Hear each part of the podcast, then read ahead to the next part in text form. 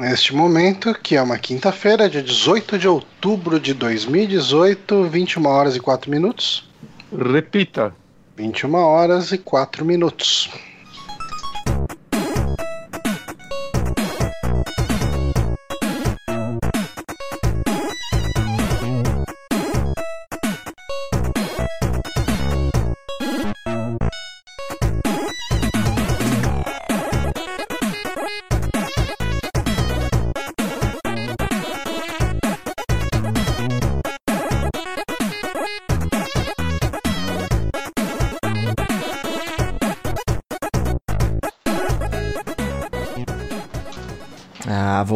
Voltamos e eu sempre me surpreendo com essa abertura maravilhosa. Hum, que beleza. Sim, porque esse é mais um saque aqui no Super Amigos, esse programa que o pessoal gosta, ama e adora de paixão. Eu sou Johnny Santos, hoje estou aqui com Guilherme Bonatti. Ô, louco. E hoje estou aqui com o Renato Honório. E aí? E eu acertei na abertura. Estou muito feliz. Não pode. Aí. A gente precisa de uma música que seja free, senão a gente vai acabar saindo do Spotify. Sim, porque estamos no Spotify. Importante falar isso, né? A gente uh, atendendo a milhares de pedidos de pessoas que chegavam. Ah, por que vocês não estão no Spotify? Por que vocês não estão. Agora Milhares. estamos. Milhares. É, vamos valorizar essa porra, né? E também a conveniência de um trabalho que estava enroscado, né, Johnny? Sim, sim, sim, isso aconteceu. Isso de fato aconteceu. Mas ahn, a gente precisa fazer um agradecimento, né? Não, não- não é nem um agradecimento, né? É um mandar um alô, né, Honório? Ver... Puta que pariu! Boa, Você já ia Johnny! esquecer de novo, né? Claro que eu ia esquecer de novo. Claro que eu ia esquecer de novo. É, eu preciso mandar um alô e pe- peraí que eu. Desculpa. É que seu nome é um pouco difícil e eu preciso ler, senão eu erro. Hum, Carlos. Não. Não é Carlos. Pera. O Johnny me pegou na. na- caralho, hein? Caralho, Honório. É difícil, cara. Não é um nome muito comum. É eu, eu tô com o Me- Melchior na cabeça, mas não é. Tá vendo? Tá vendo? Meloc. Meloc. É, é parecido Cara, com o Melchior. É, não, é porque são dois Cs, HI, então é uma coisa, né, tipo, diferente. Meloc, cara, um salve pra você, um salve pro seu filho também. Ele foi lá na Honório Corp. É, ele deu uma, vi- uma visita pra gente lá, ele comprou o meu Kirby Star Allies, muito obrigado. E aí a gente Eu gosto- bateu um papo lá. Eu gosto quando a gente chama de Honório Corp, que por um instante a gente esquece que o Honório tem 30 sócios, assim. Exatamente, Sendo que a exatamente. empresa é só dele. Antiga- antigamente eu tinha um sócio, aí dava pra falar Honório Corp, mas o pessoal continua chamando de Honório Corp aqui, né? Meio foda. Aqui tá tudo certo. É, é tipo Super Amigos, a gente chama pra gravar um programa e já vira sócio. Pelo, pelo que eu sei, tem um- pelo menos uns três integrantes aí que nunca saíram de verdade, né? Uhum. O nosso sobre lá na página superamigos.com.br tem o Diego, tem. Onde Você tá no site já? Eu não tô, eu nunca entrei no site, galera. Eu sou convidado todo dia, tá? Toda, toda semana eu sou convidado. nosso, nosso webmaster tá em Portugal. Quando ele voltar, a gente atualiza. webmaster é uma coisa que não se ouve mais falar. O né? webmaster é essa Caralho, essa aí, foto. cara. Foi de É a quando eu comecei a engordar de novo essa foto. Do, como que é? Amiibo Palusa. Amiibo Palusa. Agora eu quero que, se a gente for fazer um dia um evento de novo, seja o show do Amiibo. O Johnny ainda assinava o nome dele como Johnny, não Johnny. Isso é muita tristeza, né? Slash Uhum. no site. E Olha. pior que eu, eu ia chegar e pedir pro pessoal voltar a fazer doações pra gente no Apoia-se, mas eu fico até sem jeito, né? Falar, ah, não precisa doar não, vai. Tipo, Por quê? Porque a gente não atualiza o site? É. Tá, tá certo. Olha o Bonatti, Eles Bonatti. pagam, as pessoas pagam pelo site. A gente, a gente tem uma meta aqui agora. Ah, Hum. A gente tem 6 dólares travados no Google AdSense, porque a gente só pode sacar quando tiver 100 dólares lá. Se todo mundo passar aqui e doar um dólar no Três real. Quatro, talvez. um dia a gente consegue tirar o dinheiro do Google. mas isso tem que ser bem coordenadinho, porque tem que dar 100 dólares e para. Por favor, não chegue em 101. É, a Porque. gente põe- Não, 101 a gente consegue tirar. É, não. Se passar, a gente... mas a gente precisa chegar nos 100 dólares. Tá, tá bom. A Aí gente vai, ficar- vai dar medo de tirar, porque nunca mais vai juntar de novo. A gente tem que fazer igual aqueles canais de youtuber retardado que fica gritando, né? Vamos lá, gente, pra fortalecer e não sei o que, todas essas porra. A gente não tem esse ânimo, né? A gente Nossa. falta. A gente. A gente peca pela falta desse ímpeto. Ah, cara, é muito complicado. Eu deixo meu filho usar. Eu não, não, não dou uma conta de YouTube pra ele por enquanto. Então, assim, no usuário dele do Play 4, tudo, ele usa o meu YouTube. A minha conta. Porque eu quero sempre uma facilidade pra eu olhar o histórico, ver o que ele tá consumindo e tudo mais. Mas o que aparece de desses youtuber Minecraft, Fortnite, xablablau, assim. E eu sei que é porque ele vai lá e pede pra dar like, pede pelo subscribe, e meu filho vai lá e reage a isso e faz isso, sabe? Vamos, vamos aí, gente. Quem tá. Ó, tem 16 pessoas assistindo e tem 8 likes. Eu, eu acho Olha que dá pra chegar ainda. em 16 likes, hein, gente? Eu acho que dá pra chegar em 16 likes. likes, caralho. A gente É uma tá no meta, fundo, gente. cara, lá no fundo. Metas muito agressivas, gente. Metas muito agressivas. Isso aí. É. Ó, tá chegando. Falta um, falta um, falta um. Olha, olha, olha, olha. 11. Ah, não, não, não. Caiu. Na verdade, caiu um assistindo, não subiu os likes. É muita desgraça, né? É muito triste. É, mas falando em tristeza, vamos pra merda do dia? Vamos pra merda do dia. Eu vou deixar nossa foto aqui durante todo o tempo da, da merda. Nossa foto, eu nem tô na foto, mas vou deixar a foto aqui. A gente pode Você era fotógrafo.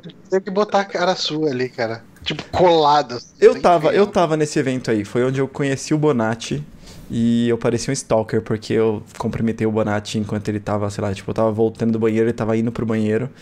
E aí eu, "Ô, e aí, Bonatti, tudo bem? Beleza? Cara, eu sou, eu sou o Honório, tararara. Aí ele, opa, beleza. Tudo bem. Ele deu uma gaguejada que eu falei, caralho, eu devo estar muito Caralho. sex offender aqui, velho. Ah, beleza, Talvez Bonatti, então tá. Então a gente se vê aí. Eu não lembro disso. Você É. fez em 17 anos, gente. Caralho, o Honório lembra o dia que ele me conheceu. É, Eu, eu conheci nesse dia o Bronco, com certeza. o Bronco tava lá? Tava. Caralho, é eu que não conhecia o Bronco. Bronco. Tava, o Bronco tava. Eu não lembro se o Nego Neco tava. É, Talvez. Não é. que Foi não. bastante gente nesse dia. Foi bastante gente. Foi, foi um negócio bem foi, legal, foi bem cara. legal, foi bem Foi. legal. Nunca mais vamos fazer. Ô Johnny, só uma parada. É, é só a sua voz, eu ouvi no Take Monote não, mas a sua voz dá uma sumida de vez em quando. Eu não sei se tem uma instabilidade na Hum. conexão aí, hein? Cara, na internet eu já desisti. tá bom, beleza. Eu preciso. A gente ainda tá falando da internet? A gente ainda tá Você falou falando que da internet. desistiu. É, você falou, eu já desisti. Bonatti, você ainda tá falando da internet? Ah, cara, eu não sei o que eu posso fazer a esse respeito. Bom, Você pode. Ó, eu acho que o like que tá faltando é de um de vocês dois, viu? eu Só dei um like. Quando você falou, Eu eu, dei um like. o celular e dei um like. Ah, pronto, caiu uma pessoa, então agora tá nivelado, ufa. Agora tá tudo certinho. Ufa. É, Qual a merda do dia, gente? só tô falando que devia rolar um outro evento pra eles. A gente precisava pegar um dia, pegar tipo assim, sei lá, um- uma sexta depois do expediente. Vamos tudo pra um boteco na Augusta. E, e esse é o evento, tipo, nada mega organizado. Sabe o que é foda? Sabe por que, que a gente não anima de fazer isso? Que quando a gente marca essas porra, só vai o Paranhos. Só ele. Só vai para. Cara, já teve uns dois, três eventos que só foi o Paranhos. O Paranhos e o maluco que leva maconha. Vamos censurar o nome aí, porque é, é É. gente boníssima. é. A gente não Sim. pode falar o nome porque, enfim, a gente não quer que o cara seja preso por de Mas repente, por você sabe quem você é e, ó, a gente gosta muito de você. culpa de você, cara. Mas ele nem fica pra beber uma com a gente. Acho que ele não gosta da gente. Ele quer que a gente seja pego no, no BO, sabe? Ele deixa na mesa e liga pra polícia, né? Ó, em, em defesa dele, a polícia nunca apareceu. Nunca. É, mas eu, eu animo, eu animo. Um happy hour assim, animo fácil, cara. Ah, gente, bom, mas, ó, se a, a gente tenta marcar ali pelo Telegram, Sim. beleza? A gente vê quem E aí, se acontecer, a gente divulga aqui no saque. Exato. É, mas assim, tem que, tem que ter adesão. Chegar aí pra Augusta pra beber com mais dois negros, eu bebo no escritório. Durante o Aí espe- sim, Que é uma boa, que é uma boa também, que ainda não aconteceu no novo escritório e deveria acontecer. Ah, não, me chama. poderia. Tá Ah, convidado. O dia do pintor. Ah, vocês gostam de pintura? Não. Que Vai, Bonatti. Vai, Bonatti. Que O piada você tá esperando O que eu faça, Não, não nenhuma, nenhuma, desculpa. Desculpa. não, nada. Nada. Cara, pintura. É a arte que eu não, não tenho. Que eu fiquei de recuperação em artes de, a Eu partir da quinta série. Mano, pra ficar de recuperação em, em Não, educação artística, você tem que ser uma criança tipo que pinta fora do papel, né? Tem Cara. que ser esse tipo de pessoa. Não. Cara, eu toda- fiquei de recuperação, mas era sempre em cima. todo desenho livre, todo desenho livre que tinha pra fazer, sabe o que eu fazia? Sabe quando você, tipo, simplesmente põe o lápis e aí você começa a fazer um monte de, tipo, é, curvas assim em todo o em todo o papel Caralho. e aí você colore cada quadradinho, cada pedacinho de uma cor e faz aquele negócio coloridão? Eu Se chama Romero Brito. eu fazia isso em todo fucking desenho. Todo desenho eu fazia essa merda porque eu não tinha criatividade nenhuma. Você não, você não foi compreendido, Cara, senão você sabe- tava aí desenhando pra Disney. Você sabe qual foi a única nota alta que eu levei? Foi um 9. Que, sabe, sabe, caralho, velho, que ridículo isso, né, velho? Sabe o que eu fiz pra receber esse 9?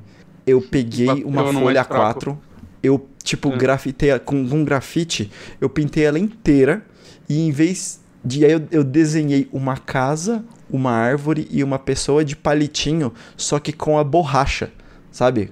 Então eu pintei de grafite tudo e fiz com a borracha.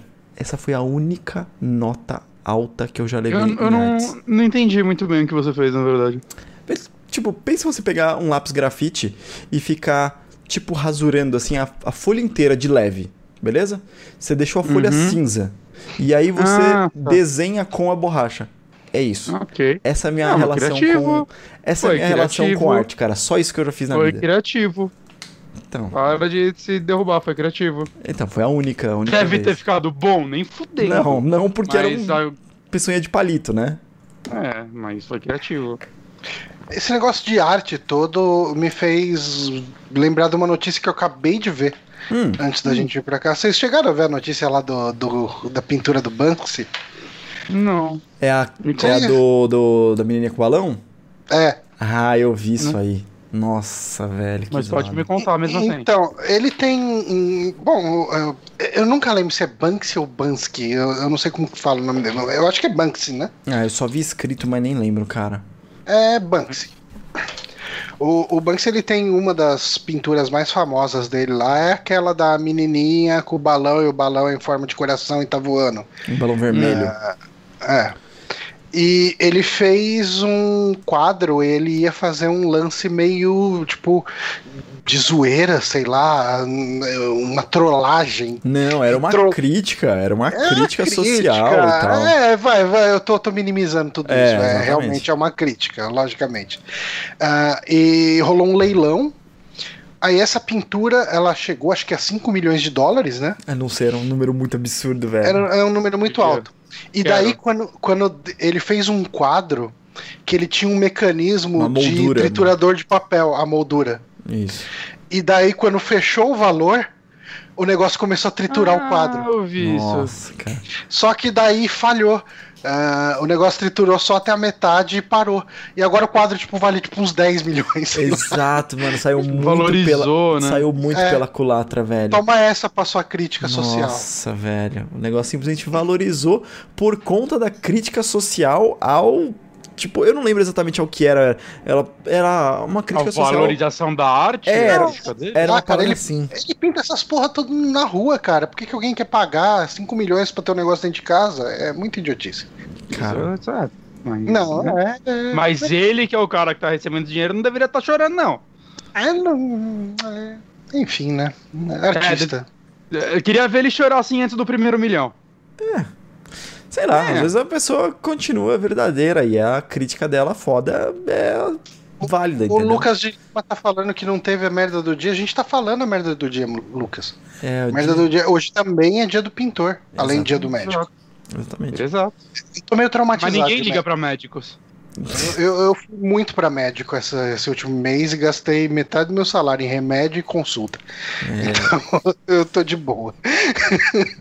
Remédios, remédios são Tá, tristes. tem a tipo, foto aqui do quadro meio picotado. Ficou da hora. Ficou. Ficou bonitinho. Ficou mais bacana. Mas, enfim, gente, vamos falar de joguinhos, que, de coisas que a gente viu e jogou? Vamos falar de Eu joguinhos. gosto de falar de joguinho e de coisas que a gente viu e jogou. Será que a gente consegue começar pelo Starlink? O Bonatti jogou pouco, mas acho que dá pra dar umas primeiras impressões e Sim. no próximo programa de indicação você fala com mais profundidade. Exato. Eu joguei umas 4 horinhas de Starlink essa semana. é, que é o jogo também conhecido como o jogo que só eu e o Otávio estávamos ansiosos nesse mundo. É, para quem não sabe de Starlink, ele é o, o jogo de navinha da Ubisoft. Né? Eu falo isso até. Acho que esse jogo é até relevante falar isso, porque eu não tô vendo tanto marketing em cima desse jogo, que é estranho, pelo menos no Brasil, né? E nos sites que eu acompanho, eu tô vendo alguns sites gringos falando, mas, saca, até quando saiu o review, começou a sair os reviews, é, tava meio ruim de achar alguns. tá? Saiu bem aos pouquinhos e tal, não teve aquele hype de que os jogos da Ubisoft costumam ter em seu lançamento. E bom, Starlink é aquele jogo que já foi apresentado há um tempo, né? Acho que ele foi. O teaser dele saiu. Eu não lembro se foi no Assassin's Creed Black, eh, Black Flags ou no Watch Dogs 1. Acho Hum. que foi no Assassin's Creed que você hackeava um. Hackear de Watch Dogs, mas se não me engano é uma parte do presente do Assassin's Creed. Eu não, tô- não tenho certeza, gente. Hum. Mas você hackeava um lugar e aí você liberava um teaser de um jogo espacial. E. Eu acho que foi no Hot Dogs, mano.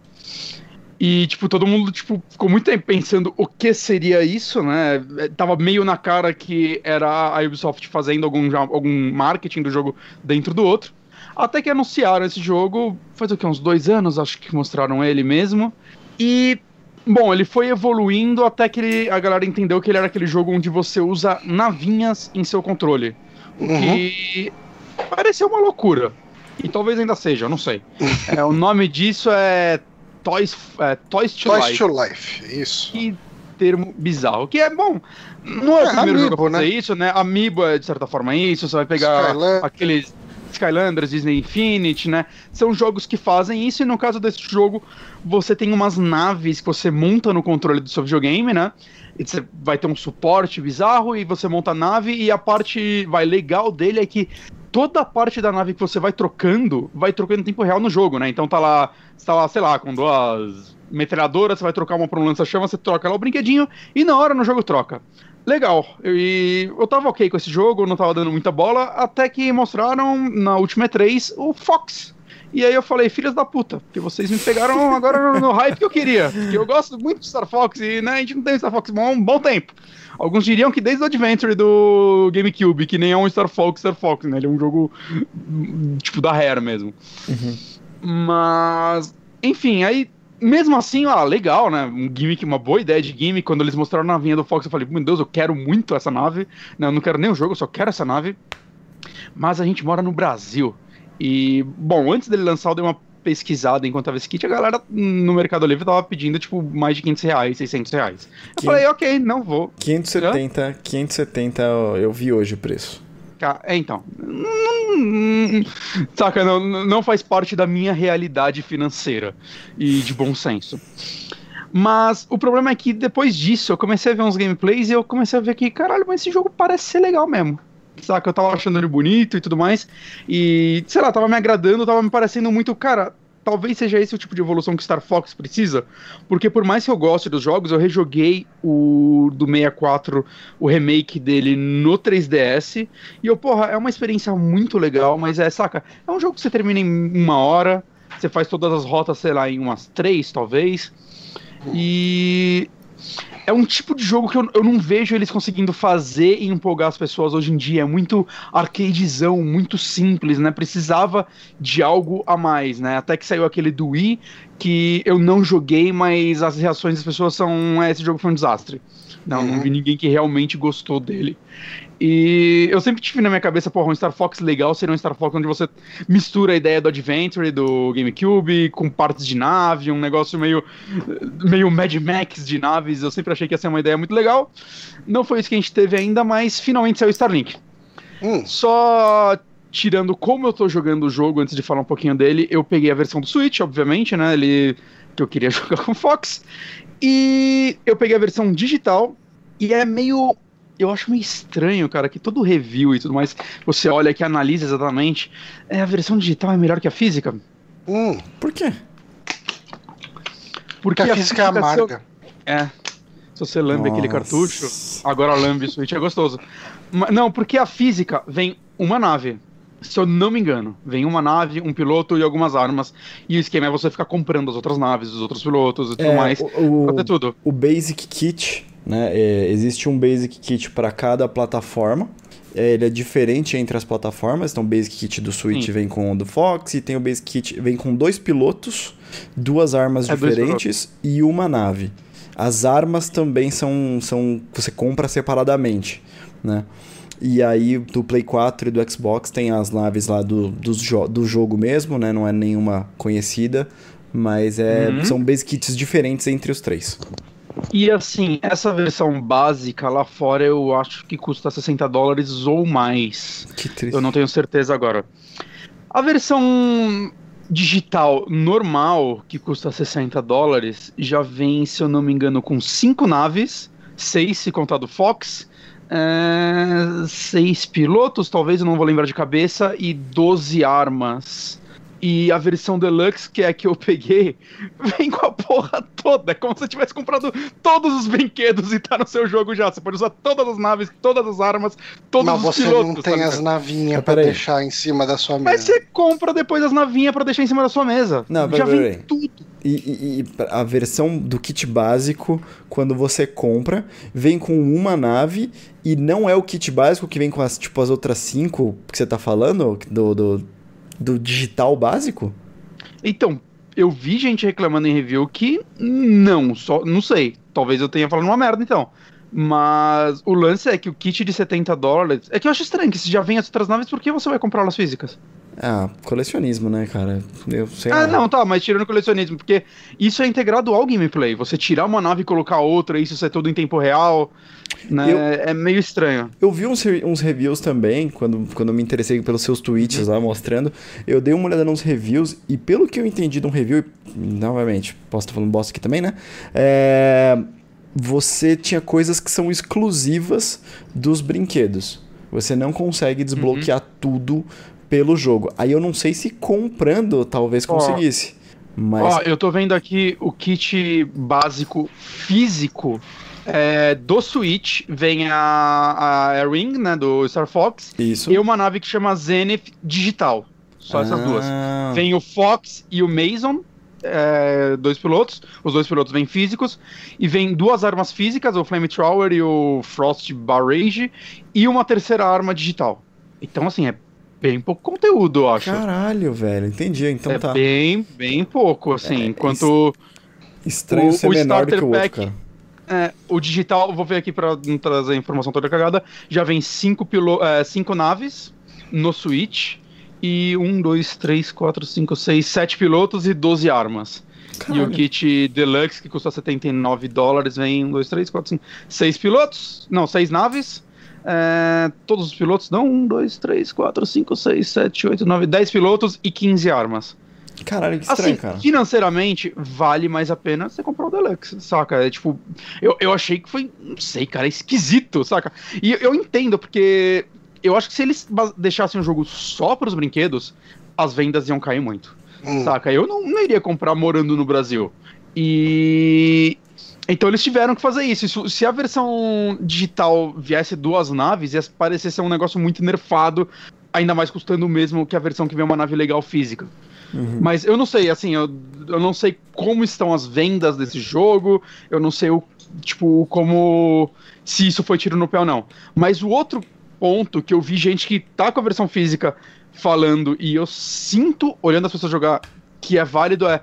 Cara, você trocar as naves digitais é muito mais fácil, cara. Porque você tá lá jogando, você tá no meio de um tiroteio, e aí sua nave começa a quebrar, você tem que desplugar a nave e plugar a outra rapidão. Cara, é melhor você apertar Start, entrar no menu e trocar, saca? É muito rápido e você não vai tomar dano enquanto você faz, você não corre o risco de derrubar seu controle no chão. É, não sei, me parece bem, bem mais prático, assim, né? Acho que quando você vem a nave você escaneia ela, você ganha ela também digital, pra você não precisar usar. Mas não sei, cara, não me... parece uma gimmick muito mais impressionante do que útil, Teve um né? negócio. Porque é que eu- legal. Teve um negócio que eu não entendi é, no review que eu vi, mas parece que você pode emprestar a sua nave, ela fica registrada pra você, você pode emprestar por um amigo por até uma semana. Tem alguma coisa assim de emprestar. Talvez, é, talvez se eu te emprestar a nave e você usar no seu jogo, vai. Por uma semana ela ainda vai funcionar no meu, se eu não passar ela de novo lá no controle, ela para de funcionar. É, tem alguma- tem Ele dá alguma- um check-in. tem alguma regrinha desse tipo de emprestar, emprestar nave. E assim, você pode comprar todas as naves digital também, se você quiser. Acho que elas custam 7 dólares. E tem um pacote com a porra com todas. Que basicamente, se você compra a versão Deluxe, é o que você ganha, né? Você já ganha com esse pacote. E esse pacote chama Collectors One. Então, provavelmente, eles vão. Eles pretendem criar novas naves para vender, né? Hum. Agora, bom, saindo de todo o gimmick, vamos falar do jogo um pouquinho. Ok. O jogo, cara, assim, ele tem uma historinha bem simples de, de começo e eu não acho que ela vai se aprofundar, né? Basicamente, você faz parte do, de uma equipe que você tem um, um general, um líder, que ele é sequestrado logo no começo do jogo por um cara maldavão, maldavadão e é isso aí, você tem que resgatar ele. É muito simples. Uhum. É, mas o que eu, primeiro ponto que eu gostei desse jogo, é, logo na apresentação dele, é que por mais simples que ela seja, cara, é, eu tinha medo, tipo, ah, eu vou comprar pelo Fox, eu vou jogar o jogo com Fox o jogo inteiro, porque foda-se o resto, né? Quando você só olha o design deles. Mas quando você vai escolher esse personagem, tem uma biozinha de cada um, saca? Tem inclusive uma personagem, uma menina que ela é brasileira, e ela é. Acho que ela é piloto aqui, né? E, e aí você vai vendo os vídeos. Tem golfinho? Cara. Por que golfinho? Tinha um jogo da SNK de navinha que um dos pilotos era um golfinho. Não, mas, mas tem um sapo, tem uma raposa, uma, uma águia. Mas, mas então, mas o lance que logo na introdução eu vi que assim, a Ubisoft tá tentando dar muita personalidade para essa galera. Galera. Galera. galera. Todos eles, saca, é, você vê nas animações mesmo os diálogos entre eles, né? É, é, bem definidinha a personalidade deles. Dá pra ver que é um universo que eles podem expandir até em outras mídias, se eles quiserem. Seria até interessante, né? Eu vi um crítico falando uma coisa que é verdade, que é a impressão que dá é que você conhece essa, essas pessoas, vai, já no meio de uma aventura né? E seria legal se você tivesse uma introdução para eles, né? Seria muito legal se ela trabalhasse como, por exemplo, a Blizzard faz com Overwatch, né? Fazendo aqueles vídeos mostrando os personagens, né? Eu gostaria muito que tivesse feito isso pra esse jogo. Porque você vê que todos os personagens parecem ter, ter um carisma legal, eles têm um design muito legal, e mas falta eles, eu conhecer eles melhor. Talvez eu jogando mais e vendo mais a história, é, isso aconteça, mas eu não sei. É. é. uma coisa que eu fiquei muito surpreso, cara, é que assim, normalmente quando esses jogos têm esses crossovers, normalmente tá lá, é skin e não faz nada parte da história, certo? Eu acho que, sei lá, no máximo o caso, sei lá, do Akuma no, no Tekken, que ele é um Tekken. personagem mesmo, só que não é exclusivo de uma versão. O Fox é exclusivo do Switch. O Fox tá nas cutscenes, cara. Eles colocaram ele na história, então tem diferenças da, da, na história da versão do Switch pros outros, saca? É coisa Caralho. simples.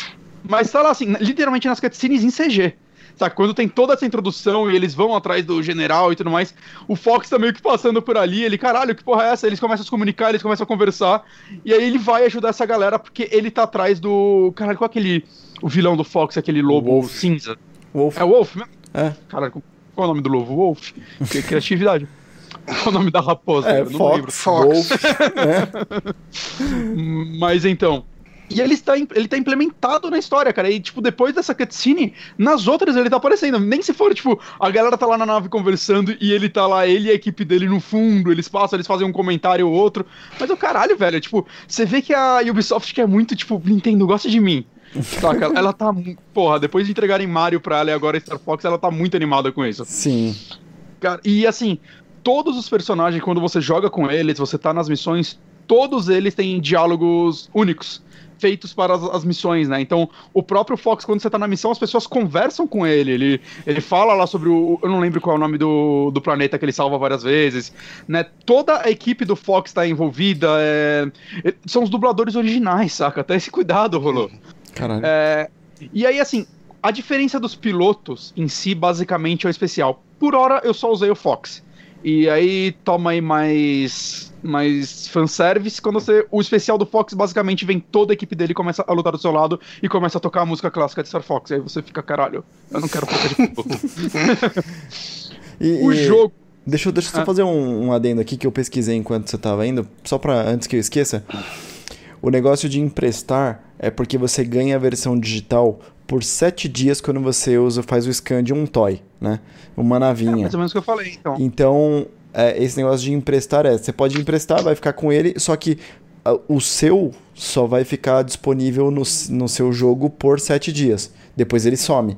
Então, assim, você não desbloqueia para valer para sempre. Essa é a parada do, do emprestar que eu tava falando. Entendi. E assim, é, e só uma coisa sobre essas naves também, que é. É bizarro, mas de certa forma, quem vai comprou física e só tem duas naves, vai ter mais dificuldade no jogo, cara. Porque o lance é quando uma nave sua explode, você pode trocar ela e continuar sem dar game over ou ter que voltar. Saca? Aí depois você tem que pagar para reconstruir cada nave sua que, que é destruída. E assim, eu, eu, passei por uma batalha espacial recentemente, foi a primeira que eu fiz, que tava aprendendo e tudo mais. Mas, cara, eu perdi umas três naves nessa batalha. Caralho. Então, assim, se eu não tivesse mais, eu teria me fudido. Uhum. O jogo em si, eu acho que dá pra gente dividir o gameplay dele em duas partes, o espaço e os planetas. Né? Quando eu olhei para ele, eu falei, ah, isso daí parece uma mistura de No Man's Sky com. com Star Fox um pouco, né? E aí depois eu vi um. Não lembro que review falando e jogando mais, eu concordo, com uma pitadinha de Destiny ali também, na parte de loot e, de missões e tudo mais. É, o jogo, ele tem sete planetas, né? E você consegue viajar entre eles bem na pegada No Man's Sky, saca? Não, não tem loading. Você tá lá no, no, na porra do espaço, você pega a nave, vai pro planeta, vai dar aquele hyperspace, tá ligado? E você vai passar pela, pela sei lá, estratosfera, whatever, e entrar na porra do planeta. E aí, você quer sair da, dele, cara, voa pra cima e sai. Uhum. Saca? Então é bem No Man's Sky, só que de vez de ser um milhão de planetas procedurais, são sete planetas pensados com level design atrás deles e tudo mais. Uhum. Né, eu fui em dois por enquanto, né? O primeiro que você, que você começa o jogo, ele é, é tipo um desertão e tal pelo menos a parte que eu vi dele, né? Porque o planeta é literalmente a porra do planeta inteiro, então você dá uma volta nele inteira. Eu ainda não fiz isso, mas, mas é bem legal, assim, que você cai na parte que vai. Todos os planetas estão voltados para o sol da, da região, então tá de dia. Aí eu comecei a rodar o planeta para ir fazer uma missão um pouco mais longe. Você vai indo para a parte escura do planeta, aí a luz vai mudando e tudo mais. É, é tipo, eu acho bem legal o trabalho de iluminação desse jogo. E o segundo planeta já é um lugar, cara, é meio bizarro, assim, tem umas plantas vermelhas gigantescas. É, é, lembra bastante No Man's Sky, esse segundo planeta. Uhum. E é assim, dentro dos planetas, ele. Eu vejo gente criticar isso, é, ele vira um jogo Ubisoft. Você não sai da nave, né? Diferente do Man's Sky, você vai estar sempre na nave. Só hum. quando você chega no planeta, você pode parar de voar, né? Você corta os motores, chama, e aí você começa quase a andar, assim, planar só na superfície do planeta. Você pode voar também, né? Até para mais longe, coisa do tipo. Mas o que você mais quer fazer lá é, é ficar no nível baixo para Bom, pegar recurso, né? Tem, tem todo aquele kit básico da Ubisoft de pegar recurso, achar bases, liberar, encontrar bases inimigas, encontrar pessoas que vão te passar missões. Mas, cara, eu, assim, eu não sei, eu ainda não vi todo tipo de missão. Eu acredito sim que, principalmente se você for jogar do jeito, ah, deixa eu limpar esse planeta antes de ir pro próximo, não faz isso. Que é muita coisa, assim. Eu fiquei. Eu fiquei mais de duas horas no primeiro planeta, não fiz nem 10% dele, saca?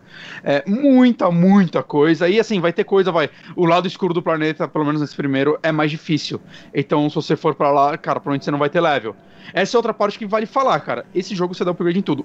Cada piloto tem seu level, que aí você compra habilidades para ele. Cada nave tem seu level, que Bom, vai melhorando também ela, os caralho.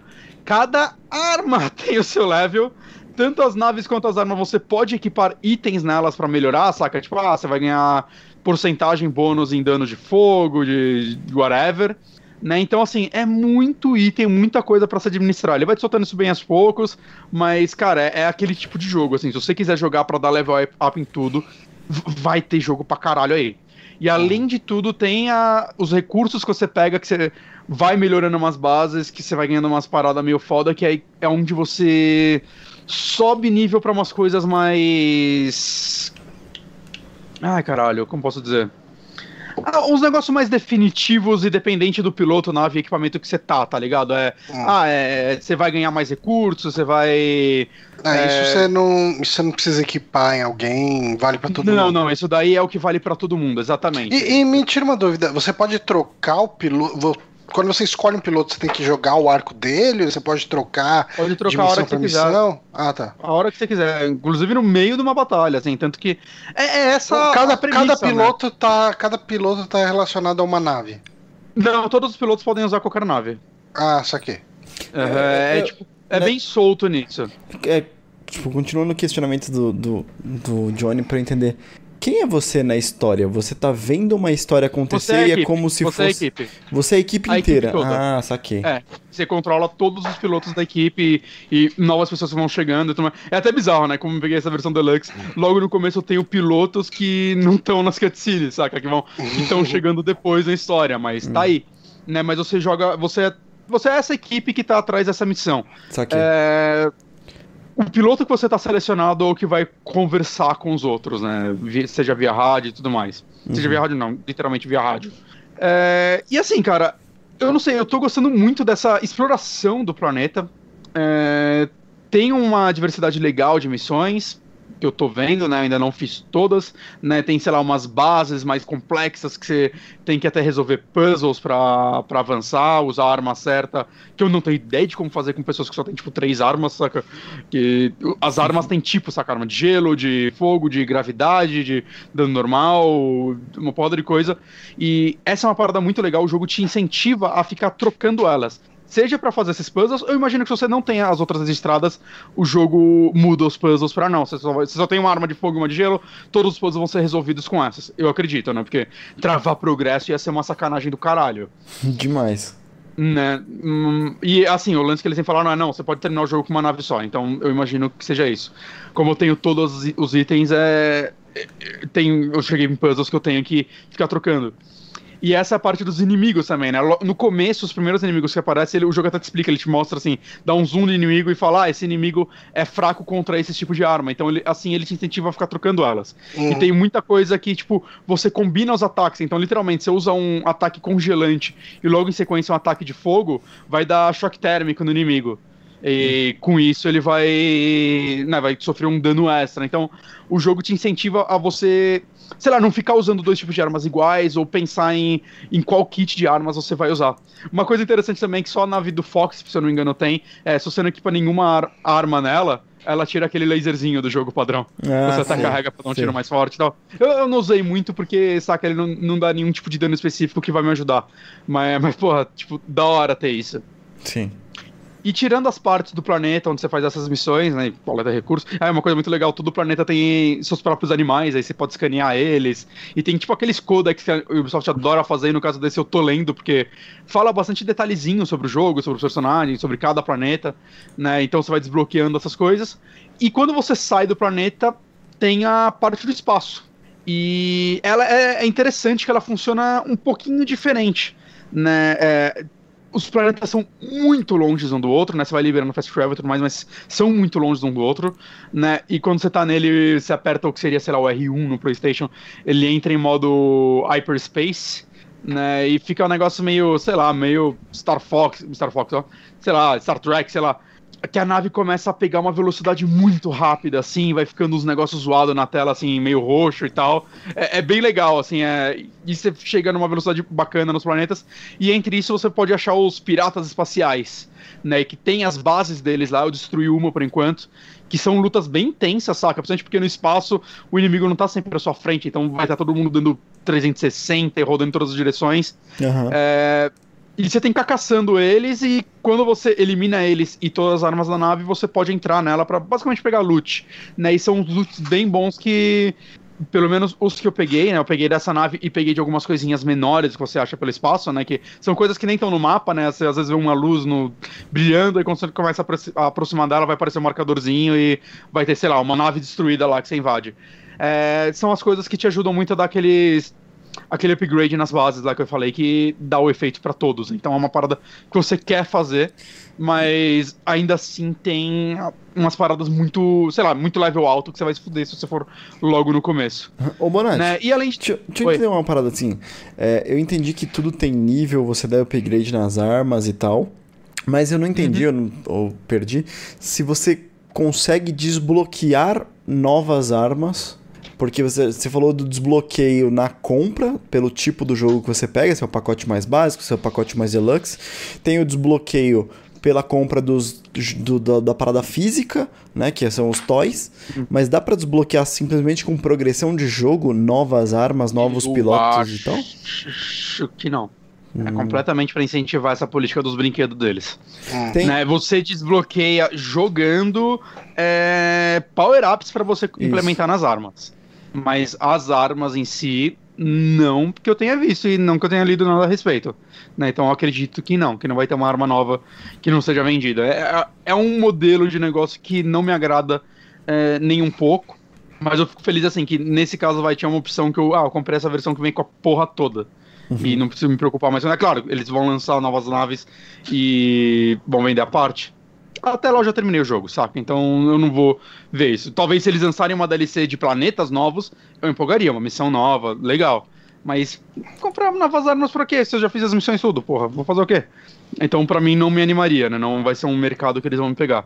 E além de tudo isso, né, na versão do Switch tem as missões do Fox que eu ainda não fiz. então eu não posso falar sobre elas, mas é as missões de você caçando o Wolf e tal. Acho que são cinco missões, dá mais ou menos umas duas horinhas, mas parece ser bem interessante. É, é legal pra dar também um- uma motivação pro Fox, né? Até até um diálogo dele falando isso com os personagens logo um pouco depois da primeira missão, né? Ele, porra, já tô aqui ajudando vocês e tal, né? Ajudei vocês. É, em vez de eu ir embora, que a gente não se junta aí, com, resolve essas paradas do junto e tal. É bem simples, saca? Mas é- é legal eles tentarem dar um contexto pra uma parada que acho que ninguém esperava que tivesse contexto, porque é conteúdo extra. Sim. Então, mas assim, é isso, né? Como eu disse, eu joguei umas 4 horinhas no máximo desse jogo, mas eu tô me divertindo muito, eu tô gostando muito da jogabilidade dele, né? Ele é, sei lá, cara, controlar a nave tanto no espaço quanto fora dela, dele é muito, muito gostoso. Esse jogo tá impressionantemente bonito no Switch, saca? É- Tá talvez entre os jogos mais bonitos que eu joguei no Switch. Uhum. É, eu- e assim, é claro, eu vi vídeos comparando com a versão do PlayStation 4. É muito inferior, saca? Graficamente. Né? A versão de PlayStation 4 tem a resolução muito mais alta, tem efeitos melhores, tem. Saca? A água do PlayStation 4 é, é maravilhosa, assim, né? O Ubisoft tá com uma engine de água. Não é a mesma engine de tudo, mas ela tá fazendo águas muito bem nos últimos jogos dela. né? E esse não é diferente, né? Mas eu, assim, preferi sacrificar isso pelo conteúdo extra, que é uma parada que me agrada, né? Eu, como eu disse, eu gosto muito de Star Fox e saber que não é só uma skin dele, mas assim, um set de missões. Eu, ah, ok, é essa a versão que eu vou pegar. Né, mas. Tirando Mas podiam isso. fazer uns conteúdozinho extra, né, pros outros consoles. Esse jogo saiu pro Xbox? Saiu. Saiu, podia ter coisa do Halo fácil, né? Podia ter umas navinhas do Halo, ia ser bem legal. É, é, mas a, a- a Ubisoft acho que é muito que a Nintendo gosta de dela. Ah, Eu tô, cara, quase todo o marketing que eu vi desse jogo, assim, tipo, coisa vai de gringo jogando ele, era no Switch. Uhum. É, era meio impressionante, assim, ao ponto de eu pensar assim, cara, eu, eu não ficaria bravo assim, se a Nintendo entregasse Star Fox pra Ubisoft hoje em dia, viu? Que com essa, com essa pegada de jogo funcionaria bem. Eu acho sim que, assim como quase todo jogo da Ubisoft, esse jogo ele é. é, muita coisa dele pode melhorar, né? A Ubisoft é muito dessa, né? Ela lança sempre um, um jogo ruim, né? Tipo Assassin's Creed 1, Watch Dogs 1, onde ela parece que trabalha as ideias nele e aí, puta, tá pronto, vamos só entregar o jogo e aí no segundo que dá certo. Esse eu acho que eles já acertaram de primeira, sim, mas tudo que eles criaram nesse jogo dá sim pra ampliar muito numa continuação. Eu espero que aconteça, né? E obviamente se fizer continuação, que as naves antigas continuem valendo nada, porque se as pessoas tiverem que jogar os brinquedos no lixo, vai tomar no cu Ubisoft. Ah, não, não, isso E- não. Né? Tem, tem, tem e aí, que cara, que- cê- quanto tempo você acha que, pra, que, que vai levar pra sair a nave do, do Falco? É, cara, eu acho que talvez no Kit 2, se essa parceria com a Nintendo continuar, eu não vejo por que não. É que eu não sei quanto tempo ela vai levar Por pra que, isso. por que não a da, da Samus? Aquela navezinha da Samus seria muito legal, hein? Também. Caralho, porra. Aí vocês vão fazer comprar brinquedo, filho da Aí puta. seria muito legal, cara. Ó, mas enquanto estava falando, eu abri aqui o site da Ubisoft e deu para dar uma olhada quanto custava esses pacotinhos. Basicamente, uma, uma nave, ela custa 25 dólares, né? Falando físico lá fora. lá Carinho, né? E um Eu pensei que ia ser mais pacote barato, já são uns 20. e um pacote de armas, vem com duas armas, sempre duas armas diferentes, custa 10 dólares. Então, Sabe, e é foda, porque assim, é, as naves têm um design legal, saca? É, todo o trabalho artístico desse jogo me agrada. Uhum. Tem exceção, assim, eu gosto muito do Porra, trabalho mas ó, ó, é Mas- 25 dólares.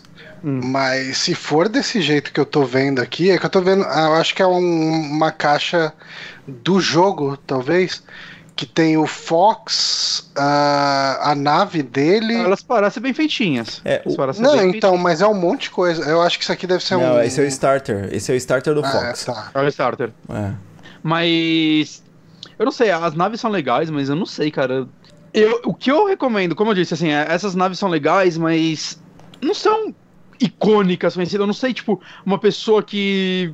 Eu consigo ver muita gente comprando do, do Fox. Eu não sei se as pessoas é, vão comprar desse jogo antes de jogar ele, saca? Antes de, de ter o carinho que, ela tem, que elas podem ter por esse jogo, por esses personagens, né? É, é meio estranho isso pra mim. Né? Então, assim, o que eu, eu recomendo, compra a versão digital, se a sua intenção é jogar. E se você gostar muito, cara, talvez pegue as navezinhas pra coleção no futuro, quando você achar por um preço mais bacana, saca? Porque eh, eu não sei, cara, eu acho muito caro você comprar essa nave pra ter um jogo com menos conteúdo. Uhum. Eu acho, não sei, eu acho meio estranho isso. Eu, eu literalmente prefiro ter ele digital nesse caso. E aí, sei lá, se, se me aparecer uma navezinha do Fox, sei lá, por 50 reais, eu vou levar, cara, com certeza. não vai ser 50 reais nunca no Não. Brasil, mas, mas saca. E eu, não- eu não pagaria também 200 conto, então. né? Mas é bonitinho. Talvez se eu morasse nos Estados Unidos eu pagasse 25 dólares nela. Mas é bonitinho pra caramba, cara. Nossa, e ela é, É. muito grandona, né, cara? É, não, ela é bem feitinha, então. Nossa. Não vi de perto, né? Mas eu vi em vídeos as pessoas fazendo unboxing e tal. É, é bem feitinho, assim. Então. n- Nesse, nesse caso, a Ubisoft acertou. Mas estranho. Eu achei, eu achei estranho o, o modelo de negócio desse jogo, de verdade. Espero que não prejudique ele, porque é um jogo que eu tô gostando e. que, que eu acho realmente que uma continuação pode virar uma franquia, saca? Não um- anual, mas uma franquia. E ele tem um co-op split screen, não tem? Ah, é, eu não testei, mas ele tem. Podia ter online, né? Achei sacanagem isso também. É só split screen, mas deve ser bem legal, assim, pelo que eu vi dos vídeos, a galera tá se divertindo. Vem aqui em casa jogar comigo, Honório. Vou. Vou sim. Preciso de um amigo pra jogar split screen. Vou. Mas é isso. Bom, beleza, então Starlink parece legal. O... Se tiver mais o que o Bonatti possa falar a respeito, hum, daqui umas duas semanas ele dá uma É. comple- complementada. Só, só, só falar uma coisa, eu joguei ele tanto no docket quanto no modo portátil. Eu achei bem bonito nos dois, só que eu acho que ele fica mais bonito no portátil, no dock, no modo TV você vai ver mais detalhes da resolução baixa. É, você acaba, acaba Fica mais mais evidente, né? a falta de anti-aliasing do Switch fica bem na sua cara, mas ainda assim é. Eu fiquei surpreso, saca? Eu pensei que ah, vai ficar mal feio. Não, é, tipo, os efeitos de iluminação ainda são bem bacanas e tal. E a- o trabalho artístico desse jogo continua bonito, então. Uhum. É, é um jogo que eu me vejo jogando das duas formas. Mas Certo. mais no portátil. E, Honório, ah, o que você consumiu nessas últimas semanas, além de uma alimentação completamente isenta de carboidratos?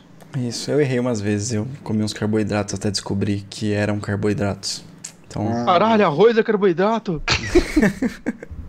Pizza! Não, Mas, bom, vamos lá. É, Eu tenho um disclaimer pra fazer aqui, que é o seguinte. Eu vou fazer um mega jabá agora, tá? Eu tenho um outro podcast que se chama Torre Ômega, onde eu falo de quadrinhos, super-heróis e tal, esse tipo de coisa. E eu vou fazer um especial que eu vou fazer uma entrevista com um autor lá. Ele se chama Valmir Orlandelli e ele é um cartunista brasileiro. Ele fez algumas coisas que são muito interessantes. Eu vou eu- lá nessa entrevista, eu não vou falar exatamente das obras dele, explorar cada uma delas, mas eu consumi muitas das obras dele, ainda não terminei, comprei, cara, muito quadrinho desse cara.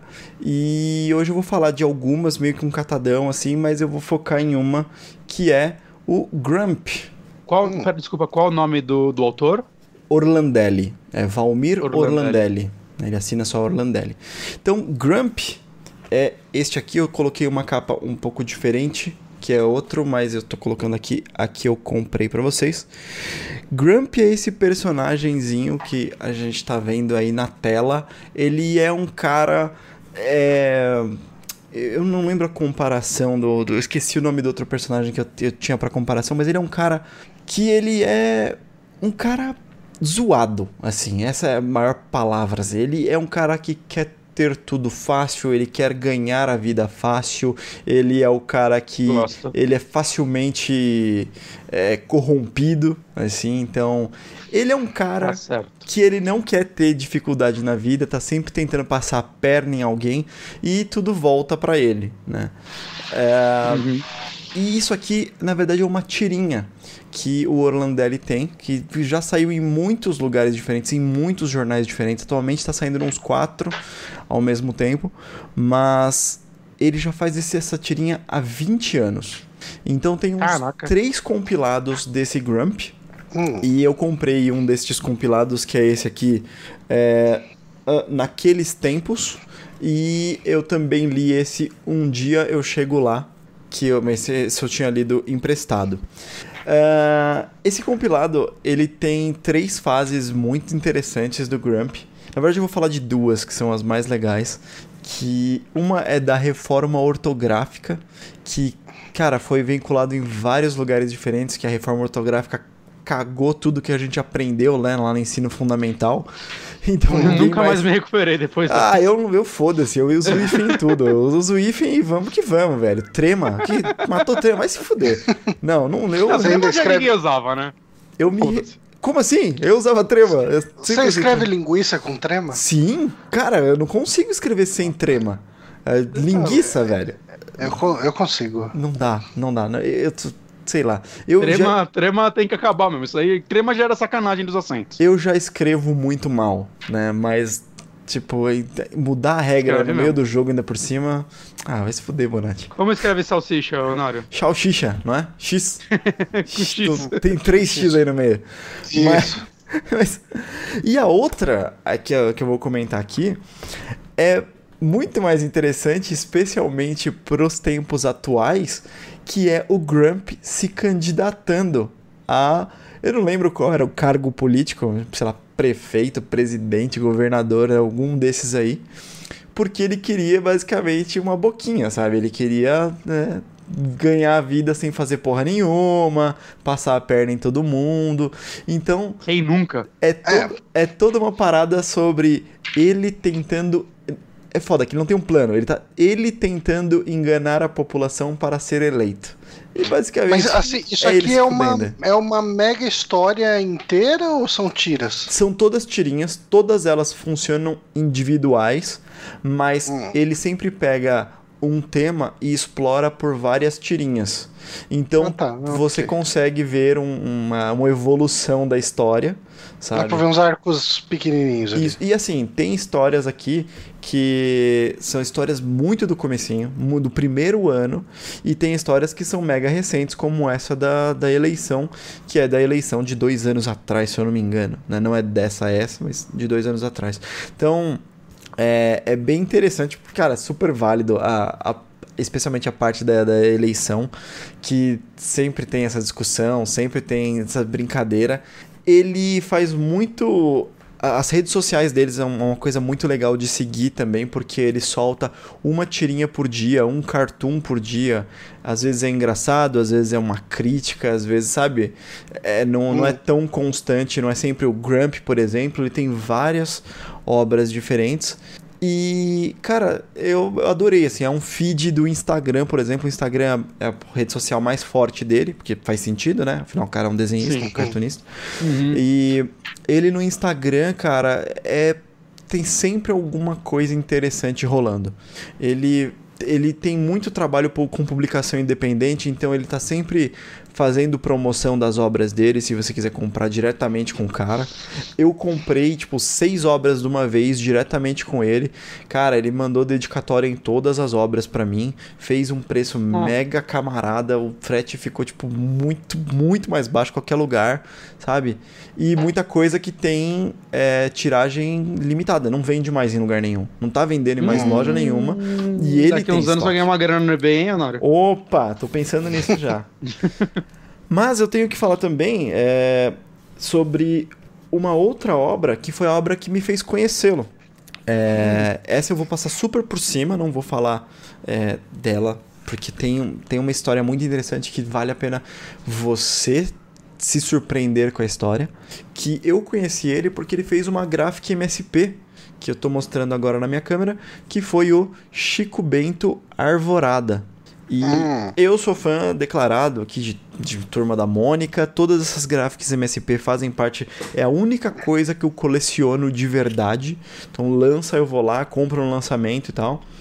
E essa HQ ela mexeu comigo pesado, assim, é pesado, pesado. De de eu chorar descontroladamente por duas horas, Ah, assim, sabe? Foi um difícil. negócio. Foi um negócio. Não, cara, é difícil. É uma Não coisa. é, cara. Uma coisa é eu ver, tipo. É. Não, eu, sou, eu sou um chorão, eu sou um chorão, eu vejo coisas emotivas, eu, eu choro mesmo, não tô nem aí, é, é isso. Assim, eu, choro muito mais com ficções do que com a vida real, pra ser bem sincero. É, é Mas bonita. essa parada mexe completamente diferente. Se você tem algumas certas experiências que eu não posso falar, algumas certas experiências de vida, e lendo essa obra, ela, cara, pra mim foi um efeito em cadeia absurdo. Sobre o que que- se trata? Eu não posso falar, velho. Eu, eu realmente Nada? não posso falar. Sinopse. É, Acho que o Bento. eu não posso falar.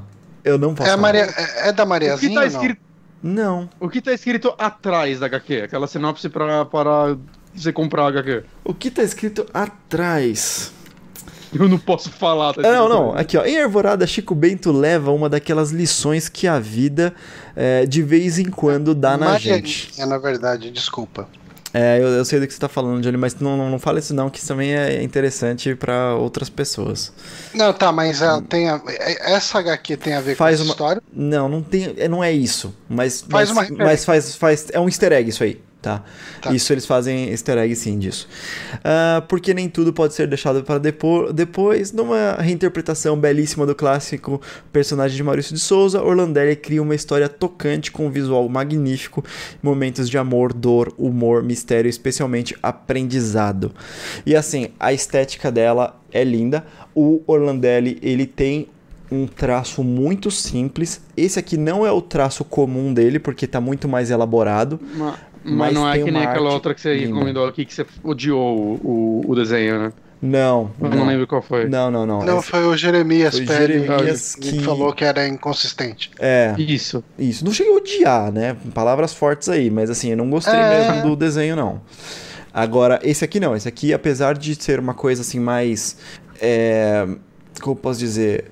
Menos pautada na realidade, muito mais cartunesca. Esse é o estilo do Orlandelli. Todas as obras dele são mega cartunescas, com proporções bem diferentes, assim, do corpo das É, esse é, pessoas. é o estilo dele, né? É, Então, assim, bem. já contrataram ele visando o estilo dele, né? Isso. Faria sentido. E, é cara, bonita a arte dele. Eu tô vendo aqui É. no Google Imagens algumas coisas, é, é bem bonito. Assim, é um estilo de desenho que com certeza não vai agradar todo mundo, mas a escolha de cores e Sim. tudo é incrível, cara. Não, e tem umas coisas. Cara, tem umas coisas assim que. Que a arte combina tanto com o roteiro, mas combina tanto com o roteiro que é, é de matar, cara. É de matar. S- sério, eu cheguei em uma eu da hora página. tô vendo aqui também. Eu, che- eu cheguei em uma página, uma certa página, assim, que o negócio foi caminhando e, tipo, foi apertando o coração, assim, o caralho, né? A garganta vai dando aquela enroscada, assim. Eu cheguei numa certa página que é uma página com uma arte tão bonita e uma coisa tão marcante que acontece ao mesmo tempo que eu parei de ler, cara. Eu parei. Eu segurei, assim, fechei o negócio. Jogou no lá, lixo, falou, né? foda-se essa merda. Nossa, cara, chorei feito um bebê por um tempão. me, escondi dos, me escondi dos meus filhos, sabe? Por um tempão. E aí depois que eu fui voltar e. Ufa, peraí, deixa eu tentar terminar essa Ó, porra aqui. Sem chorar, mas de emocionar de falar, tipo, ok, eu tenho que dar um tempo com isso. Aconteceu duas vezes com o Pluto, que eu tô lendo. Eu ainda não vou falar dela porque eu só li dois volumes. Pluto, mas umas cachorro, duas Pluto? vezes. Não, não, não. Pluto do. É mangá. do cara. Um, de um arco de Astro Boy. Basicamente isso. E teve uns dois momentos que eu, tipo, parei de ler e fui respirar um pouco. Eu, caralho, isso só tá incrível demais. É. Quando eu acabar de ler ela, eu devo trazer pra cá. Eu nunca tinha tido nenhuma experiência desse jeito com quadrinho. Eu já vi coisas Não. que me emocionaram, mas quadrinho nunca foi a mídia que me fez chegar nesse ponto. Então, assim, eu fiquei tão, tão. Feliz não é exatamente a palavra, mas eu fiquei tão tocado por essa experiência que eu fui atrás de Orlandelli pra falar com ele. E aí foi justamente quando eu falei, cara, eu quero mais das- conhecer mais essas coisas. Comprei uma porrada de coisa. Falei, cara, quero te entrevistar, vamos conversar sobre isso. Cara, cara muito acessível. Ele conversa com todo mundo que Legal. manda mensagem pra ele no Instagram. É... E adorei. Então, em breve vai sair uma entrevista lá no Torre Ômega. Vai ser um especial que a gente vai fazer entrevistando o Orlandelli. E é isso aí. Maravilha, então. Bom, ah, como você fez um jabá, eu vou fazer também um pequeno jabá. Tá aqui. virando putaria isso aqui. Tá virando putaria. Eu vou fazer um jabá do meu canal, né? Que parece que todo mundo chega e fala no Twitter, ah, o canal do Johnny, o canal do Johnny. É porque ninguém viu meu vídeo, por isso que eu não faço mais. É, ó, viu? Vocês não falam, é, vocês não dão moral pro vídeo do Bonatti lá, o do War Games. Mas enfim, ah, eu. Cara, isso é uma coisa também recorrente, né? Já que eu toquei nesse assunto. Direto vem alguém no Twitter e fala: caramba, como assim o Johnny tem um canal de reviews, sabe? Tipo. É, primeiro, não é um canal meu. é, Era, em tese, para ser um subcanal do Super Amigos, por conta do Torre Ômega e das responsabilidades como dono de empresa que, o- Honório tem. Ele falou: Ó, gente, eu não vou conseguir me dedicar, então fica aí vocês. E o Bonatti também estava trabalhando pra caramba, acabou ah, não se dedicando tanto, então tá saindo só vídeo meu lá, mas. Eu tô no meio de um roteiro gigante que eu nunca terminei. É. Preciso terminar essa porra. Agora eu tenho tempo. Mas enfim, ah, existe o The Backtracker, que o. Assim, todos os vídeos do Super Amigos tem um link pra ele. Ali, se os- ah, ou não. Talvez. Não. Ah, não, tem aqui, ó. É, é, já começa assim, todos os- na descrição de todos os vídeos do Super Amigos, fala, conheço o The Backtracker. Daí tem lá o canal é, youtube.com/barra The Backtracker. Ah, que é um canal onde eu a gente posta reviews, né? A gente chega, faz uma análise, ao invés de chegar e simplesmente falar aqui no podcast ou fazer um vídeo de gameplay, é, escreve um roteirinho, grava uma análise, é, aquela velha história ali. Edita. É, a gente já fez, edita, né? A gente já fez alguns vídeos assim aqui no, no Super Amigos. Inclusive, se a É. gente for fazer top 5 de novo, acho que a gente vai, vai colocando lá, né? É, acho que valeria a pena. Uhum.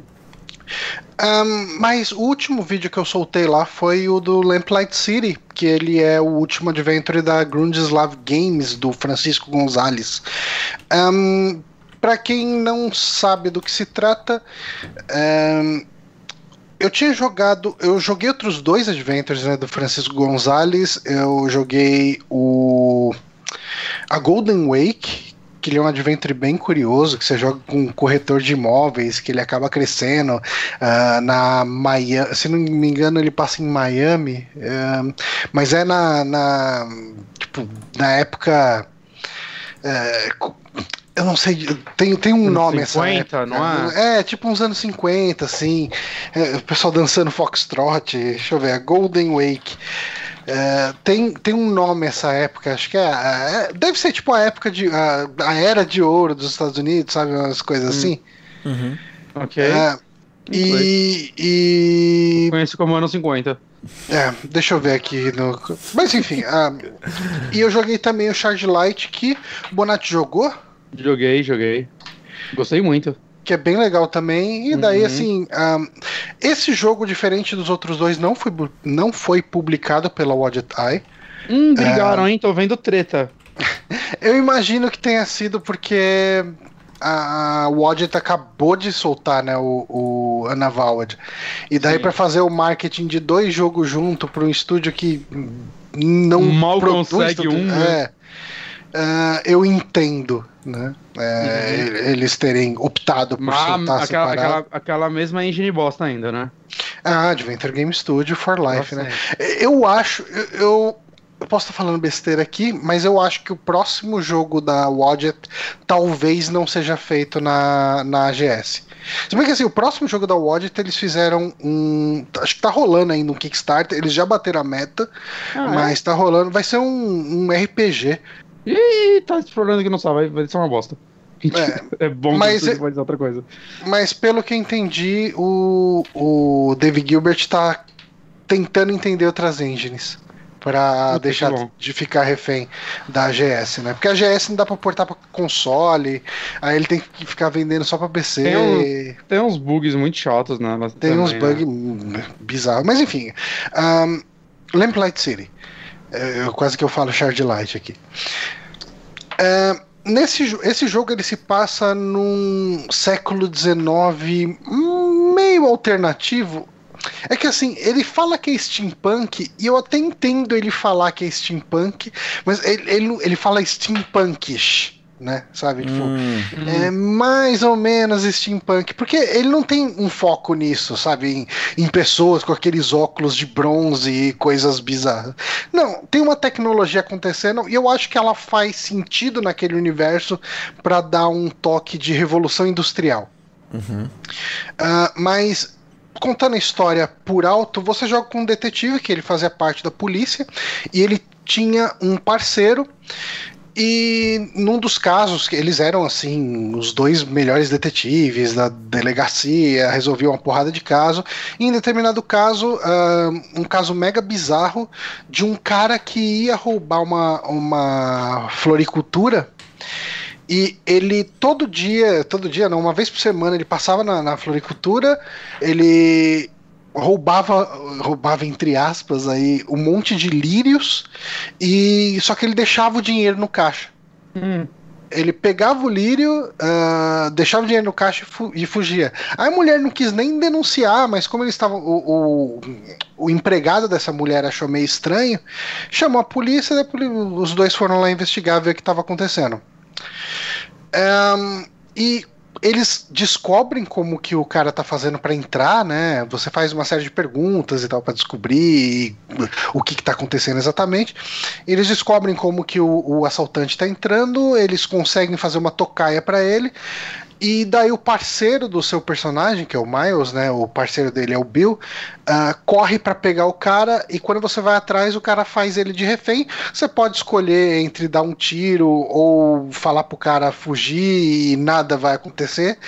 E independente da sua escolha, o seu parceiro morre. E daí o jogo ele corta para alguns meses para frente. O seu, o seu personagem ele ficou meio que em depressão, meio um, é, ele saiu da polícia, só que você descobre que durante todo esse tempo ele começou a ouvir a voz do parceiro dele, do Bill. Desde que o Bill morreu, uh, o Miles começou a ouvir a voz dele. E ele fica cobrando, né, pro Miles que ele tem que resolver o caso dele para dar uh, um fechamento, né? E daí, a partir daí, o jogo são cinco casos que você investiga. Uh, os primeiros quatro casos não tem necessariamente a ver, uh, não tem necessariamente relação com esse caso aí do, do assassino do seu parceiro. Obviamente o último caso tem a ver. Spoiler. Uhum. É, mais do que óbvio. Uhum. Mas assim, uh, e, e essencialmente é isso. Coisas que eu gostei nesse jogo. Você pode uh, chegar em uma conclusão diferente da conclusão correta do caso e, e o jogo segue. Você não, uh, você não tem uma situação de game over. Hum. Uh, e eu até fiquei curioso. É que assim, é tão evidente quando, quando você descobre o, o culpado de verdade do caso que você, assim, é que Deixa eu, deixa eu dar um passo para trás aqui para explicar uma coisa. Quando você está entrevistando as pessoas, quando você está investigando as pessoas, você eventualmente pode falar alguma coisa que ofenda ela e ela não vai querer mais falar com você. No vídeo que eu fiz, eu coloquei um trecho lá que você está falando com uma mulher de uma sociedade, sei lá, do oculto, assim. E você fala uma coisa do tipo, ah, pede para seus fantasmas falar para mim, né? Não sei o que, meio que em tom de deboche. Ela fala, ah, não gostei de sua atitude, vai embora daqui, nunca mais volte. Se você faz isso, ela, essa mulher, ela tem pistas importantes para a resolução correta do caso. Então você não consegue andar nessa linha investigativa. Então você tem que seguir outras linhas. Uh, no meu caso, eu acabava dando load, mas é, você pode seguir o jogo a partir daí. Pelo que eu ouvi dizer, não cheguei a ver, uh, se você erra muitos casos, ele tem um final alternativo ruim. Mas hum. uh, é que assim, para terminar o jogo, eu acho que foi cerca de umas 10 horas. E eu não sei se eu quero jogar de novo 10 horas, sabe, para ver tudo, mas quem sabe um dia eu rejogue, né?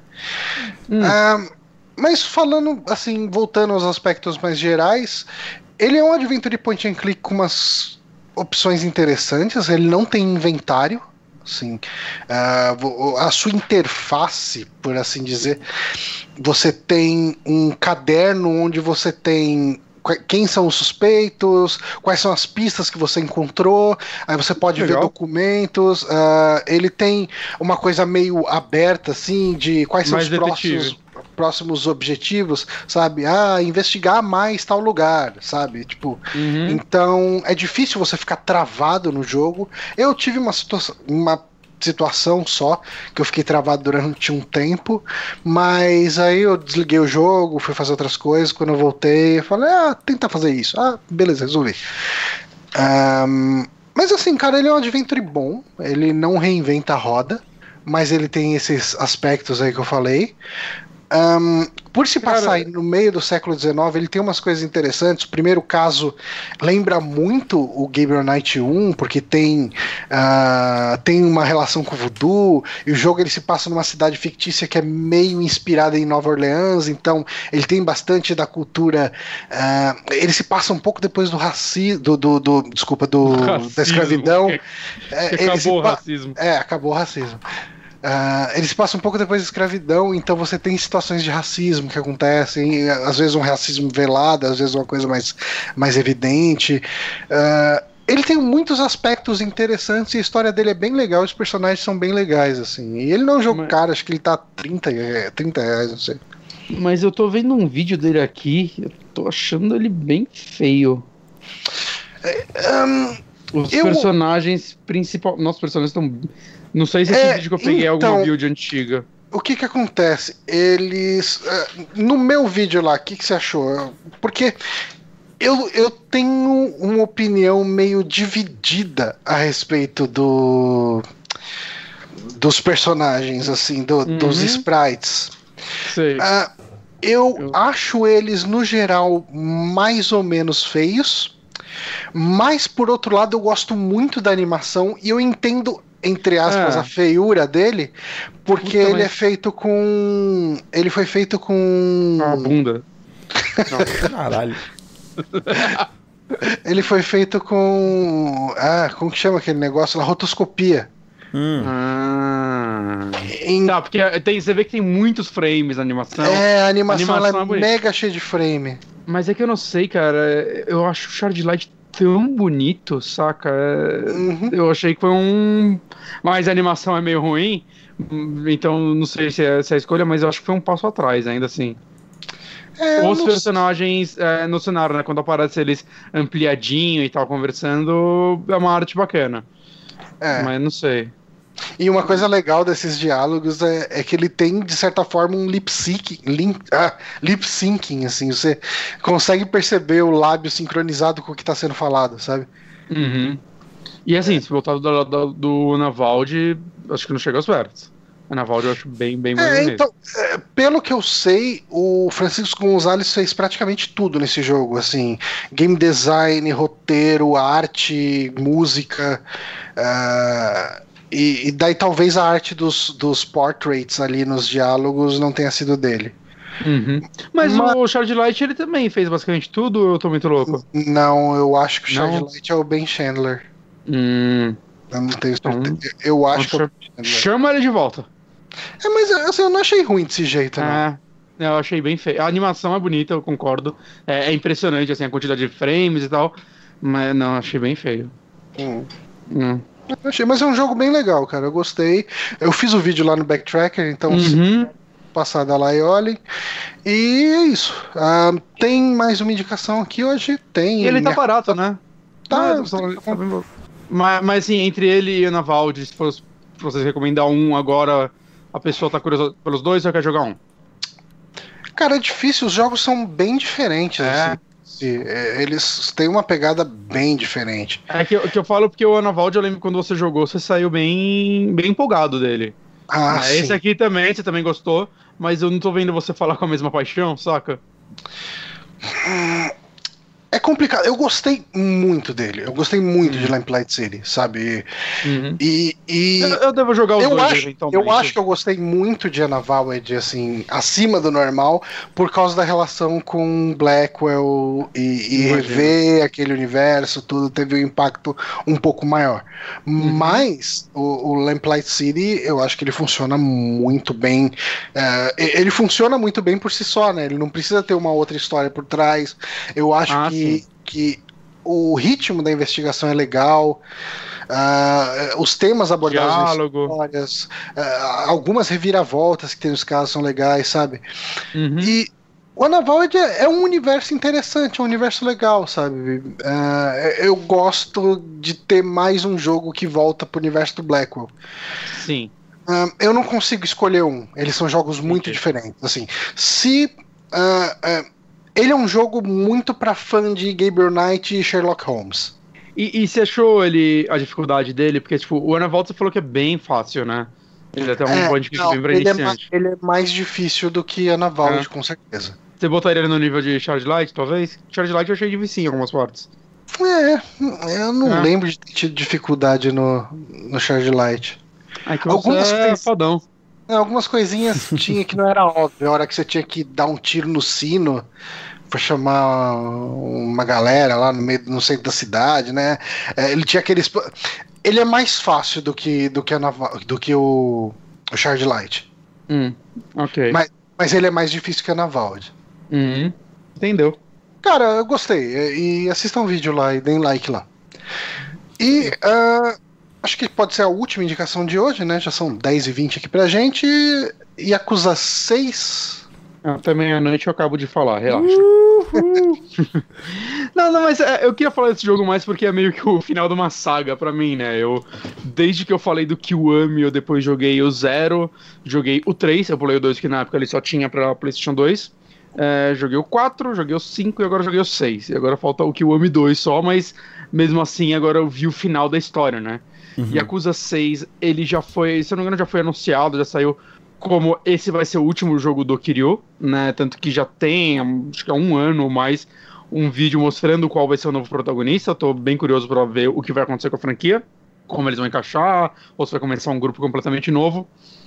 E, cara, assim, Yakuza 6 já adiantando, ele tá fácil no meu top 5 do ano, talvez em segundo lugar nesse momento, perdendo só pra God of War. Ó. Oh. E, cara, é, é um jogo que pra mim foi bem. Sei lá, cara, bem impressionante e emocionante também, né? Porque ele marcou a engine nova da equipe, que eu acho que era uma coisa que a franquia tava, assim, precisando, né? Por mais que eu acho que. É, é foda, porque o Kiwami e o Zero, eles rodam muito bem na outra engine, né, que é uma engine feita para os jogos rodarem tanto no Play 3 quanto no Play 4, né? Ele roda, saca, 60 FPS, tem umas quedas, mas quase sempre a 100 FPS, até que saiu agora o zero no PC, né? E as análises mostram os PC leve assim, rodando ele a 120 FPS de boa, cravado, saca? É, é, é um jogo, era uma engine feita pra, pela performance.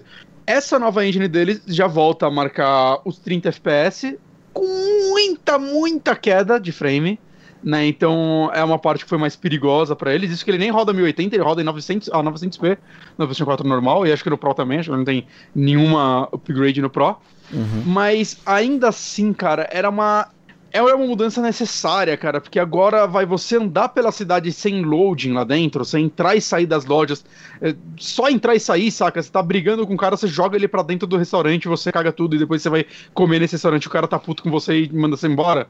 É, é, legal esses negócios, era uma tipo de mudança que tava precisando. Outra coisa que mudou, que foi muito bem aceita é a dublagem, porque é antigamente as dublagens ficavam pra história principal, algumas side missions e, tipo, pedaços dela. Até na história principal tinha muita parte sem dublagem. Agora o jogo é 100% dublado, saca? Até as pessoas que vai conversar na rua, whatever, tem dublagem. Uhum. Por conta disso, o jogo teve que diminuir o escopo dele pra caralho, né? Ele é o primeiro jogo da franquia, vai sem ser o Kiwami, que é um remake do 1, é, desde o 4 a ter só um, um, personagem. Você joga só com Kiryu. No 4 você jogava com quatro personagens, no 5 eram seis personagens, no 0 são dois e agora esse daí é um de novo. Né, voltou meio que às origens. O que faz sentido porque é para ser a história que vai fechar a saga do Kiryu. Uhum. A história, dando um resumo bem básico, é após acontecimentos do 5, né? Você tá na prisão de novo, ele adora ser preso. Dessa vez acho que por dois ou três anos, não lembro exatamente quanto tempo. E, bem, quando você sai da prisão, você volta lá pro seu orfanato e tudo mais, você descobre que a Haruka não tá lá. Você vai pra Kamurocho procurar ela. E aí você descobre que ela sofreu um acidente e que ela tava com uma criança no, nos braços. Né, um neném. Hum. E ela tá em coma e você quer saber. E é basicamente assim: é, o principal do jogo é descobrir quem caralho é o pai dessa criança e o que aconteceu. Porque esse acidente claramente não foi um acidente, saca? Foi um negócio. Tentaram matar ela ou a criança. E para isso você vai para Hiroshima, que é a nova cidade desse jogo. Que é onde passa boa parte dele, acho que mais de metade do jogo se passa nela. Que é uma cidadezinha bem pequenininha, e é bom porque lá não tem muito slowdown. Porque quando você volta pra Kamurocho é muito slowdown. slowdown caralho, assim. E o próprio Kamurocho, cara, é, tá menor que nos outros jogos. Tem umas duas partes do bairro que saíram do jogo, assim. Teve um acidente e elas são interditadas. Saca? Então você vê que, assim, é. O lance de migração da engine. É, eles tiveram que, que pagar por isso, saca? Eles tiveram que cortar conteúdo que não ia dar para fazer tudo a tempo de lançar o jogo. Eu acho que no geral isso foi positivo, ainda assim. Eu acho que, ah, como eu disse, o jogo precisava dessas mudanças, é, ele precisava evoluir, né? Finalmente ser um jogo dessa geração. É, tem muito menos minigames, tem muito menos side missions do que se você comparar com Zero, mas eu acho que tudo que tem nesse jogo é muito melhor trabalhado, né? Os minigames são, cara, a maioria são bem legais, são bem feitos. As side quests, cara, quase todas eu gostei muito, assim, é, são histórias que desenvolvem mais, algumas em mais de uma missão, saca? É, e elas, elas variam bastante ainda entre side missions bem de humor e algumas que são, sei lá, mais dramáticas, e o fato da maioria delas, é, vai, maioria delas não, mas uma boa parte delas se desenrolar em mais de uma missão, faz com que ela consiga, sei lá, é, transitar de um gênero pro outro, uhum. saca? Tipo, tem uma missão que você, que existe em, em Hiroshima, tem o um mascote do, da cidade, o, o Micho alguma coisa. E é, cara, tipo aqueles bonecos que ficam dançando, e você, tipo, um produtor basicamente te bota pra ser esse boneco. E aí você começa a fazer, tipo, não festa, mas, tipo, dançar no meio da rua pras crianças, tem que responder as perguntas certas e tudo mais. É, é uma loucura. E, cara, essa quest vai se desenvolvendo em outras quests, cara, até que vira uns negócios muito pesado, assim, de você começar, tipo, você falar, cara, não vou mais fazer isso, e do nada ele, não, não, puta, eu preciso fazer isso porque eu preciso dar uma alegria para essa criança, saca? E começa a mostrar coisas meio tristes, assim, que precisam acontecer sem dar muito spoiler. Então é, é legal, cara. Eu gostei de como eles desenvolveram isso. A história do jogo, eu gostei bastante. Tem a crítica que bastante todo, mundo, todo fã tá fazendo, que é, cara, a maioria dos personagens clássicos não estão nesse jogo logo no começo uma galera é presa e é isso aí, cara. Você esquece você ver o, o Majima, o, o, o Saijima, que é o meio-irmão dele, sei lá, irmão de juramento, eles chamam, o Daigo não aparece quase nunca. Então é muito estranho, saca? Você, puta, é o último jogo da franquia e cadê essa galera, saca? Por que, por que eles não estão aqui? Por que vocês fizeram isso? Não deu e, fechamento para eles, né? Não, deu fechamento. Pra... Na verdade, o fechamento deles é incrível, né? Principalmente do Daigo. É um negócio bem emocionante. O final desse jogo é muito emocionante, cara. Só que, assim, para isso acontecer, essas pessoas tiveram que estar fora do jogo inteiro. E é meio triste nesse, nesse caso, saca? Eu queria hum. ver eles. Tudo bem que é meio normal, é, esses personagens, tirando o Saijima que você joga com ele no 4 e no 5, é, eles já são é, focados em pontas, né? O Majima, todo mundo ama ele, principalmente depois do Zero, que ele é para mim, ele é mais protagonista do que o Kiryu, né? A história dele é muito mais interessante, apesar das duas se cruzarem. Mas todo mundo é muito fã dele. Mas o fato é que, tipo, em todos os outros jogos ele aparece em poucas cenas. Né? Ele, eu não joguei o 2, acho que no 2 ele aparece mais. Mas, tipo, no 3, 4, 5, cara, é pouquíssimo que você vê dele também. Mas nesse vai de pouquíssimo para basicamente nada. Cara, é, uma coisa que esse jogo tem também entre personagens, né, é o personagem do Takashi Kitano, que é um diretor de cinema muito famoso lá do, de, do Japão, né? Ele começou a carreira dele como acho que umas duplas de comédia aí nos anos 70, se pá, e aí ele foi evoluindo até ele apresentar reality, reality shows, não, programas tipo Olimpíadas do Faustão no começo dos anos 90, acho que a original desse estilo é dele, e eventualmente, ou anos 80, isso, eventualmente ele virou diretor de cinema e ator, e ele, basicamente, ele junto com o Takashi Mika ressuscitaram o cinema de Yakuza no Japão, né? que era um gênero de filme que tava sumido, assim, renegado. E hum. enquanto Takashi Mika são filmes completamente insanos e fora da realidade, os deles são mais, tipo, violência nua e crua. E ele é muito grande, né? Pra quem assistiu Battle Royale, que é. Eu não sei se vocês dois assistiram, mas. Não, eu não, precisava não assistir, cara. Ele é o, o, o chefão da parada toda. Né? Ele, é, cara, ele é um ator muito bom e, cara, é muito legal quando aparece o personagem dele. Que, cara, é igualzinho, ele é, é muito foda, saca? E é, é, muito legal ver que a história dele, como ela se desenrola, ela vai crescendo muito e ele vira um personagem muito importante. E, cara, é, é, o lance de Yakuza, saca? Eles escrevem personagens muito bem. Eu sempre falo isso. É, é, as melhores coisas, coisas dos jogos, né? Principalmente, sei lá, nos últimos, né? Eles evoluíram muito do 1 pra cá.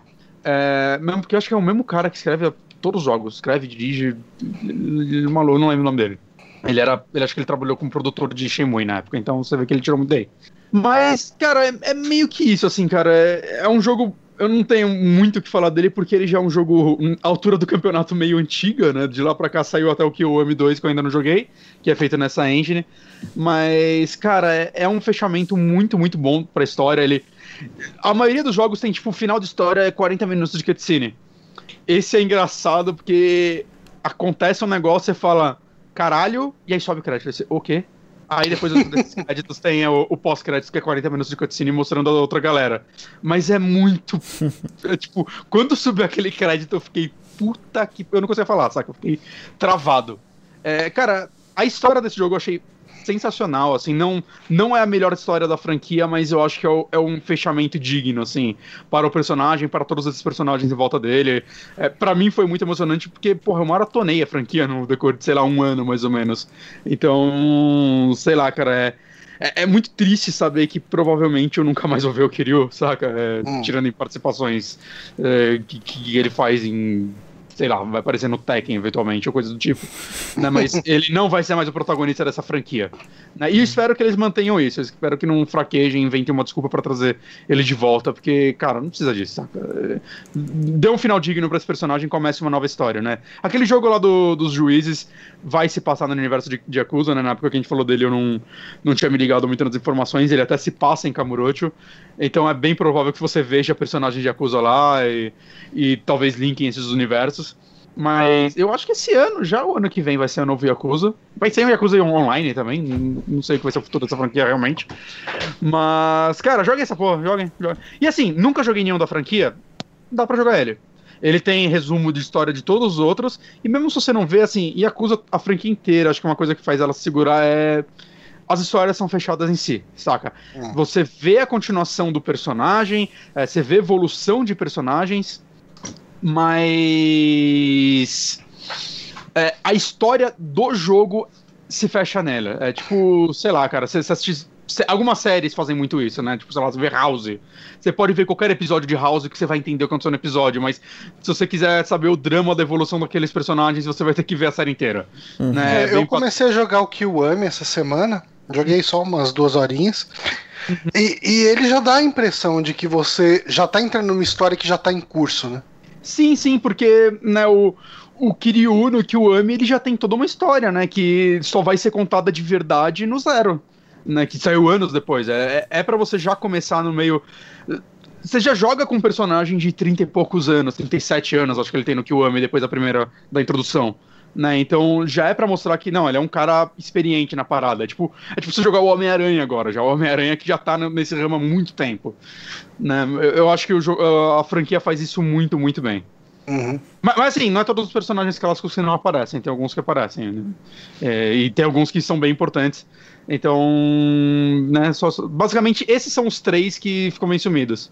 E a Haruko, porque ela tá em coma, coitada. Ah, eu só esperava que aparecesse mais as crianças do orfanato, que elas basicamente aparecem pra caralho no 3. Eu gosto muito do 3, injustiçado esse jogo, que você passa metade do jogo brincando com criança, e aí você ama aquelas crianças e eles nunca mais te dão essas crianças no jogo.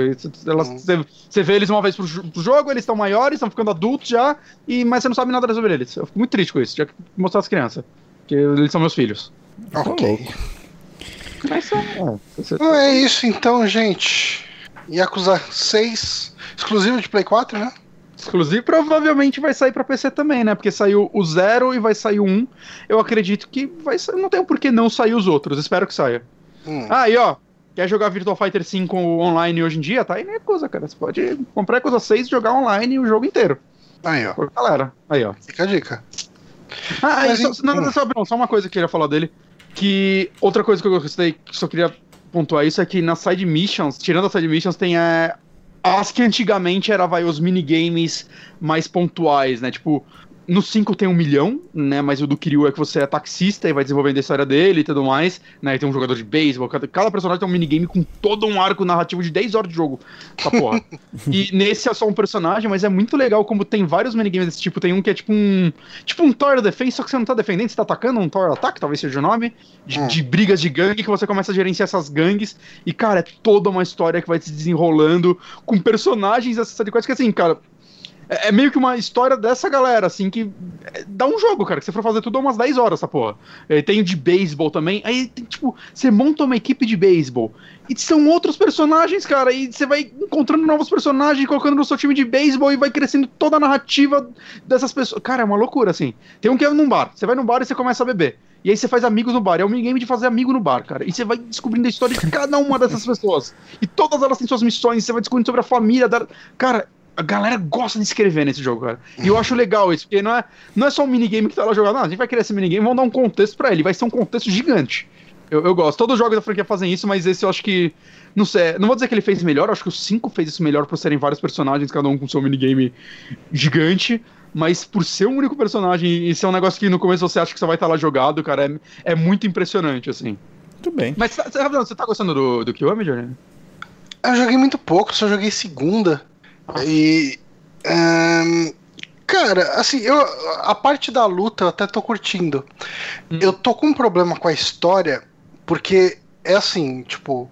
Cada, a história muda muito de cenário. Uh, são muitas cutscenes emendadas e essas cutscenes elas são curtas e daí você tem um fade out e um fade in e tipo com a tela que fica escura durante algum tempo e daí começa outra cena. Carregar eu, o próximo arquivo de vídeo. É, tipo isso. e eu acho que isso. Ah, cara. O que mais me incomoda, mas é uma parada que é óbvia do orçamento deles, é a diferença de qualidades, né? Que tem as cutscenes que são feitas na engine do jogo e elas, saca, sincronia labial meio zoada e tudo mais. E aí do nada chega as cutscenes de verdade, que é tipo, você vê que é onde foi metade do orçamento do jogo naquela porra. Hum. Né? E é claro que eu amaria que o jogo inteiro fosse só nesse tipo de cutscene, né? Mas pelo orçamento é um jogo, dele. É um jogo barato, como. entre aspas, né? É, esse, o 6, inclusive, parece que ele bateu um milhão de cópias em venda e é o recorde da franquia, assim. Que hum. parece que é isso que quer dizer que ele vendeu a mesma coisa fora do Japão do que ele vendia no Japão, porque ele se mantinha só com as vendas no Japão, essa franquia. Então, hum. legal ver ela crescendo assim. Mas se incomoda essa troca de cutscene? É, sim, eu acho que quebra muito o ritmo, porque a, a, ele vai contar uma história Uh, quando ele tá nessas cutscenes, ele chega e ele começa mostrando uma coisa que tá acontecendo agora. Aí ele chega três meses atrás. Aí ele corta pra uma cutscene que tá ah, acontecendo três meses atrás. Mas eu acho que isso é mais, é mais o começo desse jogo mesmo. É meio, isso é meio que só esse, tirando uma, uma, um jogo ou outro que vai ter um, algum flashback. Não é muito padrão, não. Assim, o primeiro é em, estrutura o pior da franquia, saca? Você vê que eles estavam aprendendo muita coisa ali. Né? Mas, mas eu acho que eles já, já entregaram uma puta história, ainda mais se pensar que é um jogo de PlayStation 2, talvez seja uma das melhores histórias Não, que você vai ver. É, ele tem muita cara de jogo de Play 2, sabe? É muita uhum. coisa que eu acho que evolui. Mesmo essa versão que o ame, né? Uh, eu acho que muita coisa evoluiu uh, em narrativa de games da época do Sim. Play 2. Assim, eu tô reclamando aqui, mas, cara, jogo japonês na época do Play 2, quando começava as narrativas, era tudo assim, cara. É. é... E assim, é, esse ainda acrescentou muita coisa, porque tem o vilão do jogo, que eu fui descobrir depois, até que eu joguei, que na versão de Play 2, cara, não, não, conta a história dele. Eventualmente ele é o vilão e você, ué, como assim você é o vilão? E aí ele tem um diálogo perto do final do jogo de exposição, e é isso. Hum. No Kiwami eles já melhoraram muito isso, porque tem as cutscenes do Kiryu e desse personagem que ficam intercalando às vezes e vai mostrando a história desse personagem até tudo que ele fala no diálogo exposição vai mostrando acontecendo em cutscenes da hora e, e eu acho que putz, isso daí foi um acerto que acrescentou muito pro Kiwami. Hum. Mas com certeza assim, é, eu vi muito vídeo de comparação das versões, você vê que eles tentaram manter o mais fiel possível, né? E eu acho válido, saca? Porque sei lá, se eles fizessem muito retcon, mudassem muita coisa, talvez não, não casaria com os outros jogos. Mas se você depois desse jogo jogar o zero, cara, é. É um salto, assim, de roteiro assustador, saca? E eu acho que o Zero é um jogo que é valorizado se você jogar o que eu amei antes. Muita gente discorda de mim, mas eu acho que é. Você saber o. Que você vai ver muitos personagens lá que você. Hum, caralho, velho, tipo, eu sei o que vai acontecer com você, saca? Eu sei o que uhum. você se torna. Ou... E, e, eu acho que é legal isso, saca? Porque você vai ver como era a relação deles e por que aqueles casos foram tão importantes, saca? Foram tão impactantes até pros jogos atuais, saca? É, até pros jogos atuais, alguns personagens antigos são citados. E eu acho isso muito legal. Hum. Hum. É, eu não sei. Vamos ver. Se eu, se eu jogar mais e tal, se eu chegar a jogar até o final. É que eu tô com algumas coisas que eu quero fazer e eu acho que isso vai acabar deixando o Yakuza pra trás. É, eu tô ah, querendo Bronco fazer. All over again. Hum? Bronco all over again. É, não, é que eu sete quero, anos com Bronco no jogo. Eu quero fazer o, o vídeo lá de Drácula, né? Ah, ah sim. Ah, eu quero.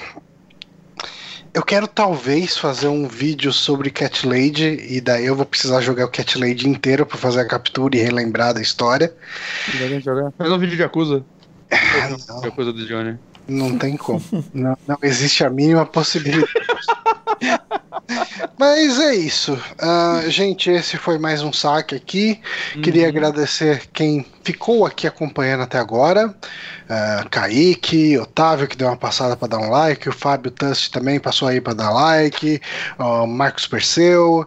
Uh, o. Quem mais? A Bela. O Kaique, que... O Kaique me fez uma pergunta, só respondendo ele aqui. É... Eu não joguei o 2 de PlayStation 2, eu vou jogar o Kiwami 2. Eu quero no futuro jogar um Wii 2 de PlayStation 2 ainda. Mas hum. no futuro. Beleza.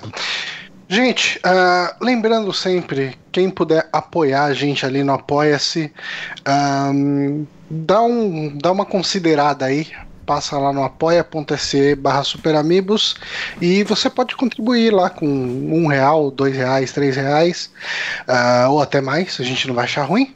A gente fica por aqui então. Queria agradecer aos meus queridos Bonatti e Honório. Opa. E até a semana que vem com mais um saque. Beijunda. Vários.